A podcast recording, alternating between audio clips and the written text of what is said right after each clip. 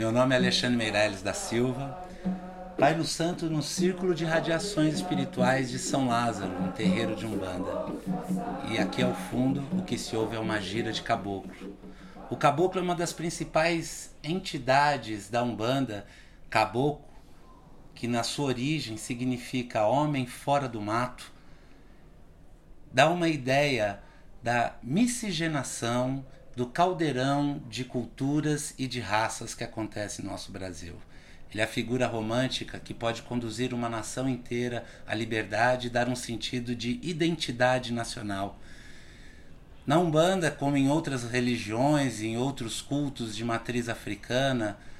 ele sempre aparece como um forte guerreiro, mas que ao mesmo tempo é curador, trazendo em sua mão o arco e flecha